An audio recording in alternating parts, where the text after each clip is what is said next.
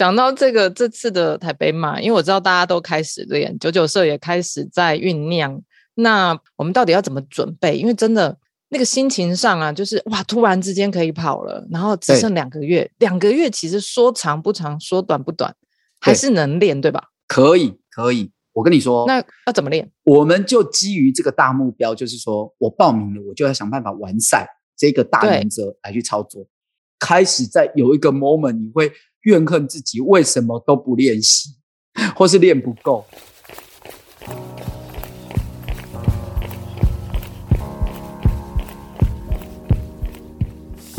跑步是为了看见更多风景和改变，跑步是为了感受更多平静和愉悦。不管你是为了什么而开始，加入我们，先跑再说。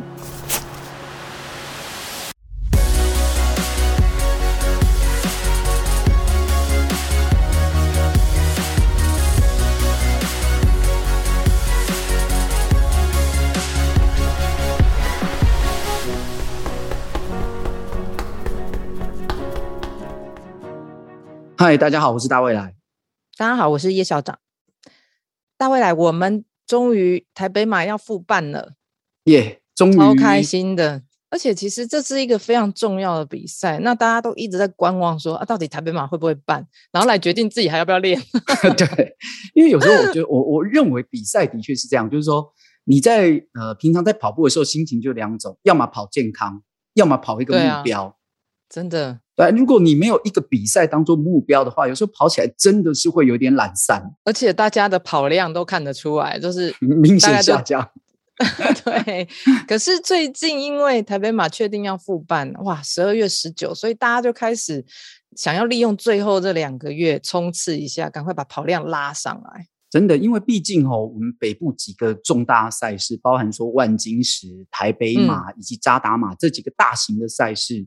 是最具有指标性的。那对于一个城市马拉松来说，台北马虽然它不像万金石的这个国际认证更高、更高等级，但是毕竟它是身为一个都市，代表一个都市的城市马拉松，所以我认为台北马它始终都扮演着一个非常有重要意义的一一个马拉松赛事。对，所以其实我也是抱着这种心情，会觉得说，哎。就算是没有练得很好，我也要去参与。好，对，就是一定要去体验一下，就是哎，共襄盛举。然后，而且更重要是，去年看着大家跑进那个巨蛋，小巨蛋，好羡慕哦。对啊，对啊，对啊，真的跑进那个巨蛋那种结尾的方式是，就是比较像一般的很多大型的赛事，是在众人的围观之下，然后你这样单独的跑进去，哎，那种感觉非常的好，因为你觉得就像是。英雄回归一样，然后接受乡亲的祝贺，那种感觉特别的好。那我们就是讲到台北马，稍微跟大家讲一下这个历史好了，因为我觉得这个城市马拉松，我觉得我们台北马应该是蛮有机会在亚洲发光的。真的，我觉得城市马拉松是一种，我记得在之前的节目里头我们有提过哦，就马拉松的形态，办的形态有非常多种。那但是城市马拉松呢，是我一直认为是一个非常能够让国际的友人都来认识我们这块土地的一个好的方式。因为城市马拉松它其实着重在就是说，在这个路途当中，让大家以跑步的速度，不是很快，也不是很慢。不疾不徐的速度来去用你的双脚跟你的双眼来去看这个城市，再加上过程当中你会感受到很多城市居民跟你的互动。虽然啦，可能我们台北马有时候因为要交管，那有些台北市的居民他不是那么的乐意，可能会 抗议被挡住，我不能过去。但是就很多其他的城市来说的话，他们其实你可以像东京嘛，你可以特别的感受到说，东京的居民他们对于这个活动。的支持以及他们欢迎别人来参观我们城市的这种热情，我觉得这是一个非常好的城市互动，一个国民外交。那我们台北马，嗯、它其实办在它的第一届是办在一九八六年，其实距在也已经大概在三十六七年前了，很久了哟，没想到这么久了。而且它第一届呢，它只有全马这一组，两千多个人参加。嗯当时是有规定一个报名门槛，就是说你全马必须要跑进四小时之内的，你才可以报名。那我绝对不可能。啊、对，那有当然这样子的精英化的这个过程，当然也是因为要透过，就是说我们先让这些精英跑者们先开始，嗯，那慢慢慢慢再来扩大规模。那之后呢，我们就开始慢慢会有所谓的冠名。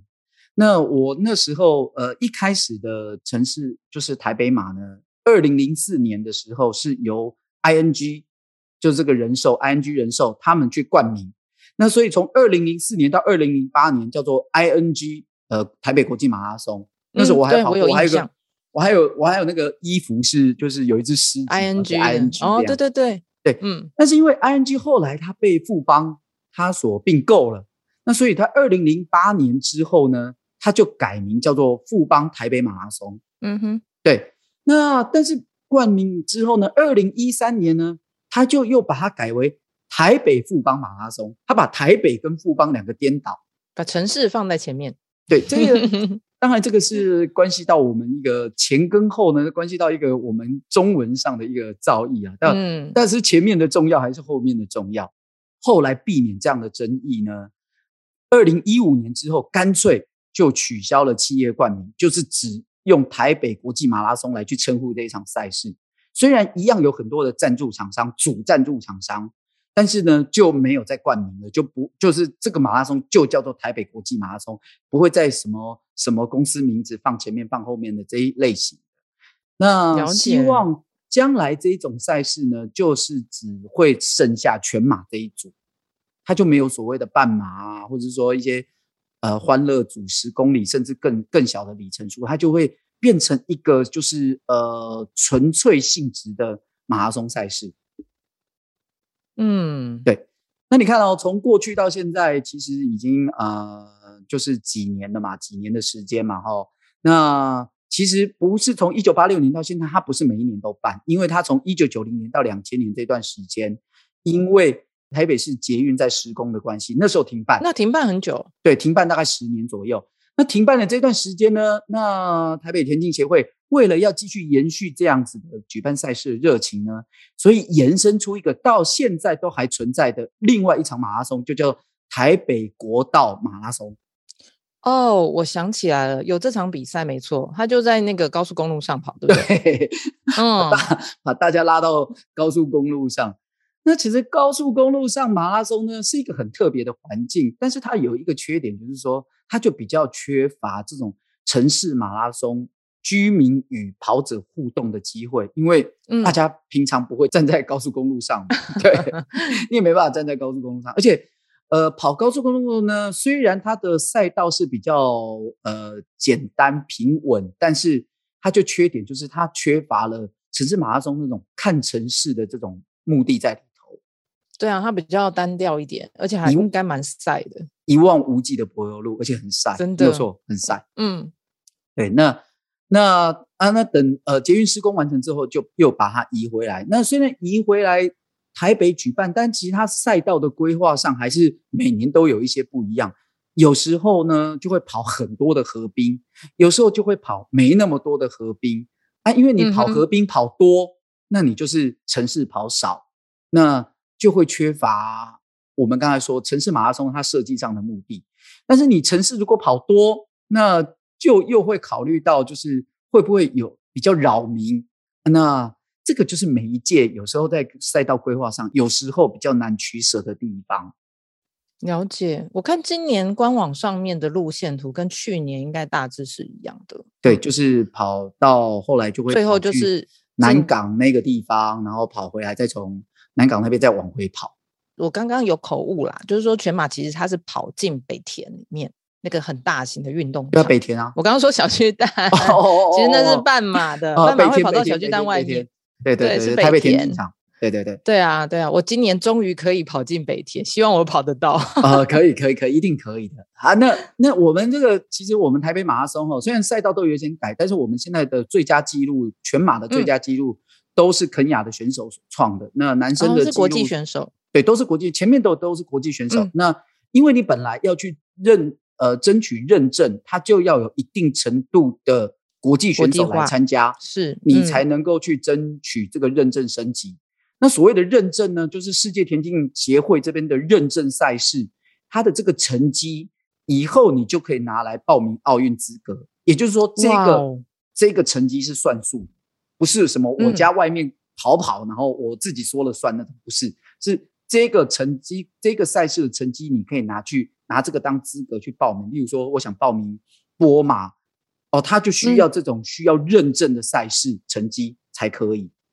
所以，我们台北马因为它是有认证的，对，那因此这个赛事对国际选手来说也算是一个他们会想要来参加，而且奖金好像也很好啊。当然啊，这种能够邀请国际选手来的，一定都有奖金啊，没有奖金他们不会来的。诶，那这些国际选手就是那个记录是多好？呃，现在男生最佳的成绩就是两小时九分，跑完全马，全马，肯亚选手，太可怕了。呃，女生选手的话是两小时二十七分，这也好夸张。对对对对对对对，所以呃，当然我们也没什么机会看到了，除非你是跑半马，你跑半马你就看到，你跑半马你就看到他们他们回头，你就看到前导车有没有前导？你就看到前导车，哎，怎么对向那边开始有人在往回跑？哦，对对对，对你当你要跑一半的时候，他已经快跑完。太强了，对对对。讲到这个这次的台北马，因为我知道大家都开始练，九九社也开始在酝酿。对，那因为我们听众一定很多人是呃有参加，然后我们到底要怎么准备？因为真的那个心情上啊，就是哇，突然之间可以跑了，然后只剩两个月，两个月其实说长不长，说短不短，还是能练，对吧？可以，可以。我跟你说，那要怎么练？对于我们现在想要已经报名的哈。还没报名的，你还可以线上报名。现在还可以报名。好，我们听到，嗯、当你听到节目播出的时候，还可以报名。而且今年不是抽签，今年不是抽签，对，今年不是，因为今年比较没那么多人，就你就赶快报。嗯、那至于已经报名了，你现在不管你是主动报名、被迫报名、被 别人后面推一把报名的，好，总之你报名了，我们就基于这个大目标，就是说我报名了，我就要想办法完善这个大原则来去操作。嗯。好，那不管你是怎么准备呢？我觉得给我们的听众朋友这样建议：第一个，你要报名一个这么长程的马拉松，不管是全马还是半马，有可能你过去有跑过，有可能过去你根本没跑过，这一次是你的第一次。如果你要报一个这么长途的路跑运动呢，首先你一定要具备的就是跑量。嗯，不管你的条件再好。不管你的天赋再卓越，你只要跑量不够，那这一切都会在这么长途的路跑当中原形毕露。嗯，倒跟晚而已。但是一定会，一定会，你就会开始在有一个 moment，你会怨恨自己为什么都不练习，或是练。所以跑量真的很重要。那跑量应该要跑多少呢？那怎么样的跑量叫够呢？起码，起码。哦，我给听众朋友建议，起码起码，你一周你要跑满你要参加的赛事的距离，也就是说，假设你是跑全马，你一周的跑量加起来绝对不能低于四十二公里。嗯，那半马就是一样，你一周的跑量加起来绝对不能低于二十一公里。哎，不是二十一、四十二就够哦，是它是最下限，最下限，所以你起码要跑的比这个多。那我们这样看嘛。嗯假设你是报全马，那你的一周跑量，假设你设定下限四十二，四十二你可以怎么猜？你可以例如说，我周末我跑十五到二十，啊，假设你跑十八好了，那这样子是不是四十二就减十八，你剩二十四？对，那二十四剩还有周末你两天跑一天嘛，那还有五天嘛，五天你去拆解这个二十四，你可以拆成，例如说拆成八公里，我跑三天，那就是五天一到五你拆三天去跑。然后跑八公里，那周末呢？你跑一个呃十八公里，这样加起来是不是就四十二公里？那稍微再多一点点，就比四十二公里多了。那大概就是这样子概念。你最好最好不要说啊，我四十二，好，那我就改成我就拆两天，我一天跑二十一。我跟你说，哦，这样子的效果不好，是不是？容易受伤。嗯，对，你宁愿是比较呃小的距离，然后但是。猜比较多次，也不要一口气就就跑很远。这种事情等后面一点再来说，前面不要这么做。好，跑量是第一个。那第二个呢？如果假设你自己有设定一些目标，时间，对，比如说多久把它跑完，对吧？对，那你就要去呃，先了解你自己的目标所倒推出来的配速是多少。那例如说，假设那种第一次参加，嗯、其实他以完赛为目标，所以就有个关门时间可以作为目标吧？对，那你就是拿关门时间，假设全马五个半小时，然后半马三个小时，好，这样子来去看的话，那你就是倒推，那你这样子，呃，你就可以算出一个你的全马配速。那你大概在你的课表操作上就要比跑的比这个全马配速快，因为你不是都用这个全马配速，你这个全马配速是在一个。保留体力状况之下在跑，所以你当你平常练习是跑一个比较短距离，嗯、你就要练习比这个快的速度在跑。嗯哼，对，好，所以就是你要先有一个目标时间，然后来去决定一个你平常练习的基本配速，然后用这个配速来去吃课表，那这样子你的课表才会有一个完成了，才有一个对你来说有个价值。那接下来呢，我们接下来有八周左右的时间，约莫九周啦。但是我们这个九周，你应该做这样的安排，就是说我利用大概三到四周，我做基础训练。所谓的基础训练，就是说它的强度不太高，但是要有一定的跑量，它去锻炼一个骑马骑马的一个基基本体力。哦，我慢慢跑可以跑得远，那你就是这个三到四周，我就练习慢慢跑，但是我要把跑量跑出来。哦，我该。我要月入月入一百，月入两百，你要在这个时候就要赶快把它做起来，慢慢宁愿慢慢跑，但是也要先把这个基本跑量跑起来。第二个五到八周呢，就开始进入我们的加强期。加强期呢，你就要非常着重于在质量课表上面的完成。例如说，我该跑什么速度，该吃多少距离，然后在什么样的短距离间歇反复加强。你不管你是有氧耐力。那你的速耐力也好，无氧无氧程度也好，就是根据你的课表来去用那个速度来去跑，质量课表把它做起来。最后的一两周呢，就是我们的减量期，就在这两周，你要开始把你的跑量要开始减半，让你的身体开始逐渐从前面的加强期这边所累积的疲劳慢慢恢复，让肌肉恢复弹性，好，让你的体力变得充沛，让之前累积的疲劳缓解。让你在比赛的时候是一个非常想跑、生龙活虎的一个状态。哇，这听起来就是一个很完美的课表。对，所以就是要一个慢慢的打底，然后加强，然后减量。那如果你这样做，你就能够让你在呃比赛的时候会有一个好的状态，而不是是一个跑得要死要活的一个状态。真的听 Dara 这样讲，我就觉得台北马就是好厉害哦！抓在这个时候公布，然后报名，就是给大家还有最后还有时间好好训，对，好好训练的机会。对，所以我跟听众朋友说，不要犹豫，不要等待，报了就从今天开始做，不要一直在那边等。嗯、你都一直觉得说啊，时间还久，时间还久。我跟你说，当你错过了这一段时间的表现。我跟你讲，马拉松这件事情，跑步这件事情就是这样。他的比赛是在枪响鸣枪之后那一刻就结束了。真的，对啊，我我觉得因为疫情的关系，大家确实真的是练得蛮痛苦的，因为戴口罩嘛。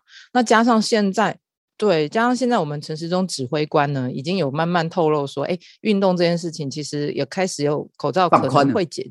对，会放宽，对，所以大家其实练的意愿也强了。那我觉得刚好趁这个时候，就是体验看看什么叫做两个月只有累积没有奇迹。真的，就是累积过后，你去体验这样子之后的半马跟全马，自己会有什么样子的表现？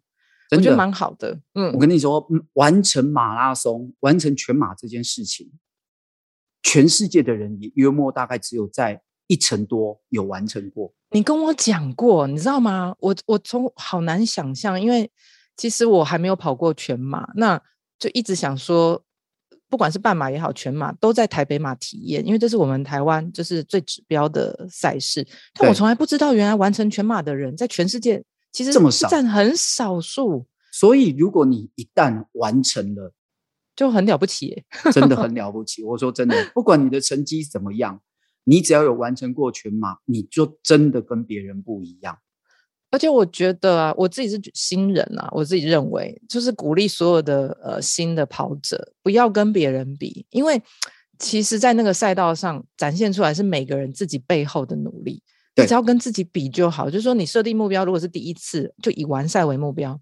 等你完赛完之后有体验这个经验了，你隔年或者利用别的比赛，你再来求进步，这样子也不会一下子太挫折。因为如果一下子定很高的目标，我觉得那个压力会太大，加上诶，大家可能真正跑出去之后，就会发现哇，其实很多人都有默默在练，你知道吗？像我们大未来现在应该最近都很认真，默默在练，好像一跑出去都有十几 K 哦。呃，不能再混了这样子。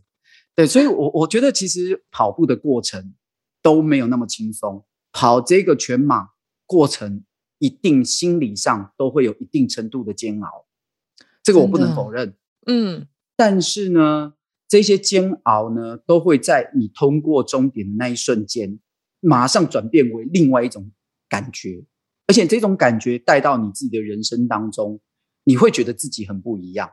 我觉得我就是有体验过这样的感受，所以觉得跑步它有它迷人的之的地方，即便跑的过程像你讲很痛苦，像我现在跑过半马了，可是其实我好难想象全马，每一个人都跟我说三十 K。是一个关键，三十 K 之后的体验到底是什么？这个也只能自己亲自去跑过一次才知道。真的，先跑再说。为了要跟大家站在一起，我们利用这一次的台北马呢，嗯、我们特别办了一个活动，对，一个互动的活动。我们会在我们的粉丝专业呢，透过我们九九社专业的教练团，会推出两组课表，分别是全马组以及半马组的课表。我们每周会推出。一次的课表，那这个课表之间都有一个结构性跟连续性。哦，那这个课表是这样，每周呢会要跑两次，一次是周间课表，一次是周末课表。那周末课表比较简单，都是 LSD，就是慢速的长程跑。那周间课表呢就会有一些不同。那全马组的课表呢都会有一些反呃穿着的反复跑、间歇跑的这一些课表。那呃半马组呢大部分都是以节奏跑为主。那所以八周的课表呢，就会刚才以我刚才说的，以基础期、加强期跟减量这样的方式一个顺序性去操作。那总共八周会有十六节课表。如果想要参加我们这个活动，如果你有报名，反正你要吃课表嘛，你就顺便就来参加我们的活动。那参加的人呢，我们在推出课表的时候，你就在那个下方去呃 po 上你的截图，来表示你已经完成这样的课表。那总共十六次呢，我们会从至少完成十三次，也就是完成八成的人里头呢，我们就会去呃给奖。那我们这些奖项包含说有参加奖啊，还有一些呃初马奖啊、初半马奖啊、进步奖啊这些的详细项目呢，我们会另外在一个专文来解说，还蛮好的。因为我觉得现在大家因为有一点紧张，就是只剩下两个月。那到底要用什么方式去进行课表？对，我们刚好可以借此，就是大家一起来练，然后有一个参考值，就是说起码大家都有这个标准，然后用着用的这个节奏，照着刚刚大卫来讲的，就是基础，然后加强，然后减量，来体验看看。嗯，反正你都要练，反正都要练呢，啊，那你就跟着课表练。这样子自己比较安心，而且大未来也会这样练，好不好？对，而且我们都会这样练，什么只有我，你也要这样练，这是我也要这样练，我们都会这样练，然后我们大家一起上传，你也比较会有那个感觉，就是说，哎，我被督促啊，我大家都有上传，我要赶快今天也要跑，这样子。我跟你说，真的是一定要把照片 po 出来，你越 po，你越有信心，你越想跑，因为这就是一种全全部人一起互相制约，然后。对，这是一种资 源。对啊，而且还有奖品哎，对，还有奖品啊！我们有干爹会送我们奖品。至于干爹是谁呢？我们就会在接下来节目当中，我们再来好好介绍一下这些干爹们哈。要认识对干爹们，对，总之就是呃，只要你跟着我们的开的课表走，上传，然后而且要一定要吃到有十三次以上，要完成八成哦。你不要一两次，这个没有用哦。课表就是。